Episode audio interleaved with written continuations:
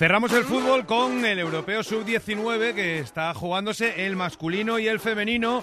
Hace un rato ha jugado la selección española masculina. Sofía Álvarez, ¿cómo nos ha ido? Buenas tardes. Pues esta tarde hemos empatado, un empate que les ha servido a la selección española sub-19 para mantener el liderato, un encuentro muy igualado en el que el lateral del Barcelona, Juan Miranda, abrió el marcador antes de descanso y en el inicio de la segunda parte Portugal empató tras un lanzamiento de falta.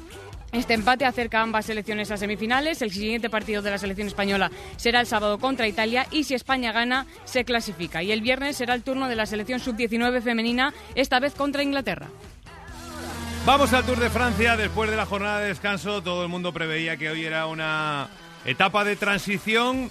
Ha ganado al sprint el australiano Iguas, pero Íñigo Marquínez, buenas tardes. Hola, Gallego, muy buenas. Cuando se acerca la meta en el Tour de Francia hay nervios, ha habido una caída, alguien se ha quedado rezando. Es que no hay descanso, ¿eh?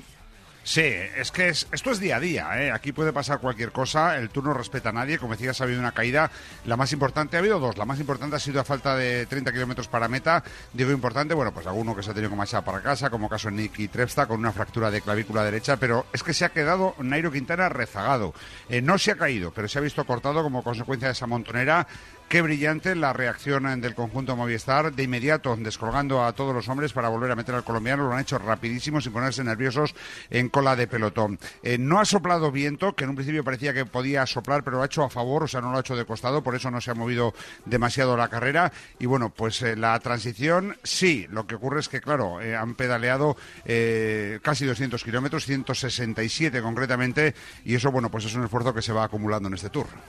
Vaya remontada de Iwan en, en el sprint. Ha sido brutal, ¿eh? Sí, y ha ganado por medio tubular, ¿eh? O sea, ha sido un sprint fantástico. Se ha visto algo encerrado Sagan, que era uno de los máximos candidatos. Viviani tampoco ha podido brillar en esta, en esta jornada. Bueno, no ha podido brillar, ha sido tercero. Pero Cadel Iwan, el australiano de la Loto, viniendo desde atrás, ha ido remontando uno tras otro. Al final, eh, si dura 10 metros más el sprint, posiblemente lo hubiera ganado Gronewegen. Pero claro, no dura 10 más. El sprint está donde estaba. Y por esa razón ha conseguido un triunfo justito de foto finish. Pero es curioso también, todos los sprints los sprinters, los grandes sprinters de este Tour ya han conseguido mojar, todavía no ha repetido ninguno, solo faltaba Iwan y lo ha conseguido en el día de hoy. Bueno, mañana los Pirineos, ya estar cerquita de, casa, ¿vas a hacer una escapada? No, ¿no?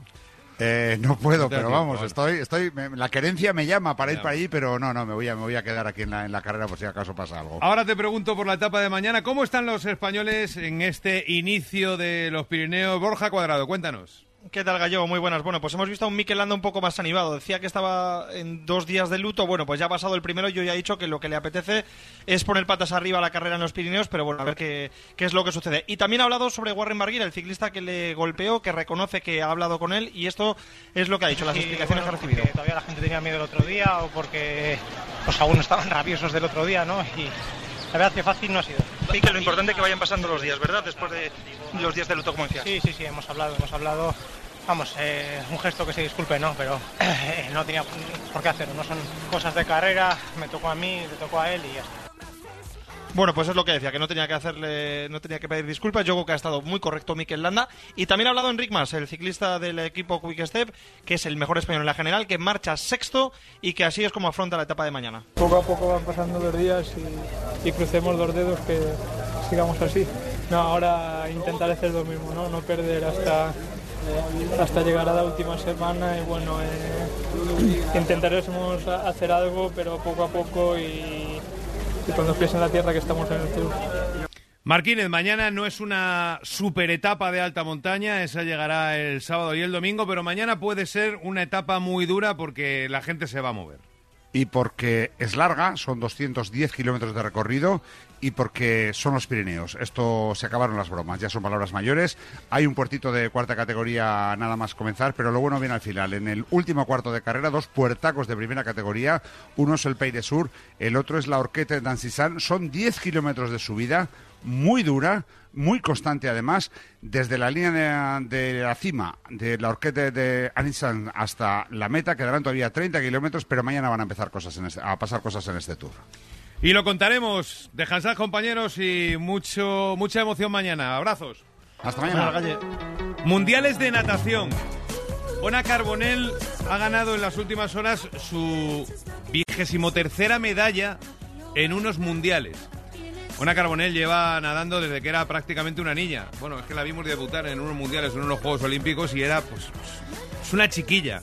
Y año tras año tras año siempre compitiendo al máximo nivel hasta llegar a esta marca de 23 medallas en mundiales de natación. Héctor González, ¿cuál ha sido la última? Buenas tardes. ¿Qué tal? Buenas tardes. Pues una medalla de plata en la modalidad de solo libre, solo por detrás de la imbatible rusa Romasina. El otro día actuaba al compás de un discurso de Nelson Mandela, hoy lo ha hecho bajo la música de Pavarotti y ya son 23 medallas, más que ninguna nadadora en la historia del deporte español, pero es que a nivel mundial solo la superan Ryan Lochte con 27 y el mayor deportista de todos los tiempos prácticamente, Michael Phelps con 33, casi nada, así nos lo contaba en Ser Deportivos.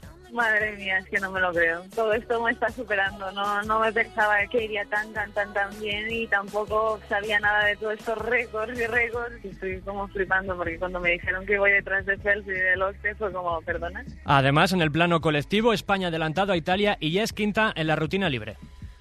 Una crack que solo tiene 29 años, ¿eh? y la están diciendo si se retira, si se retira, si se retira, y sigue y sigue en el máximo nivel. Otra superclase, Carolina Marín, después de una lesión tremenda que ha tenido este año en la rodilla, estamos pensando si va a llegar o no a los mundiales, porque su gran objetivo, no nos olvidemos, es el próximo año en los Juegos Olímpicos de Tokio. Dani Gómez, ¿qué ha dicho sobre su recuperación? Buenas tardes. Bueno, pues la jugadora de badminton se ha mostrado optimista en cuanto a la recuperación de su ligamento cruzado, pero no quiere aventurarse en confirmar o no su presencia en el próximo campeonato del mundo. Quedan seis semanas justamente para el Mundial. Estoy encontrando muy bien. La rodilla va respondiendo también muy bien. Todavía no tenemos nada seguro de si iremos o no. Yo creo que hasta las semanas cercanas al Mundial no podremos confirmar si, si estoy para ir o no. Pero de momento yo me sigo centrando en encontrarme bien, con buenas sensaciones y sobre todo también en cómo vaya respondiendo mi rodilla a la exigencia que le estamos metiendo ya en los entrenamientos. Bueno, lo que sí queda claro es su próxima participación en los próximos Juegos Olímpicos. Cerramos esta semana el programa con los tejanos Cruambing.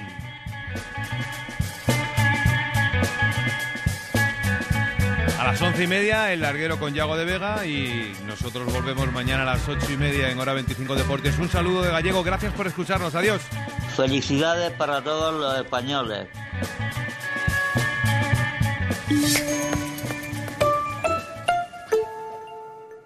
Radio Pamplona, Cadena Ser, 100.4 y también Ser más Pamplona, 89.0. Si buscas productos frescos, de producción local y quieres un trato personalizado y cercano, ven al mercado de Ermitagaña, tu compra más fácil. Te pagamos el parking y te la llevamos a tu domicilio. Mercado de Ermitagaña, un pequeño mercado con grandes servicios. Colabora Gobierno de Navarra. ¿Tienes personas mayores o dependientes a tu cargo? ¿Hay momentos en los que no llegas a todo? En el centro de día Alpa te ayudamos ofreciéndote servicios de calidad para cuidar a las personas que más quieres. Situado en Huarte encontrarás una atención personalizada para todos nuestros clientes y sus familias. Llámanos al 948-118-196. Centro de día Alpa, la mejor opción para cuidar a las personas mayores.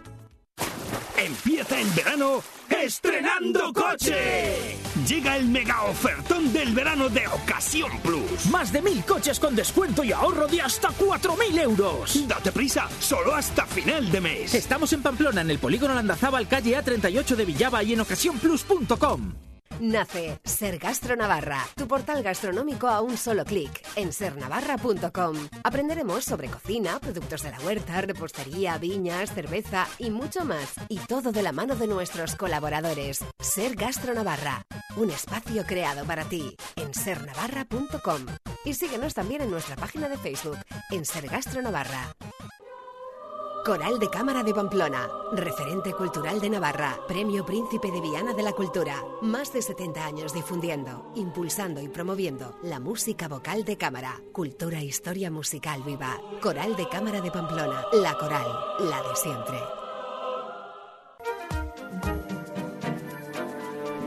Radio Pamplona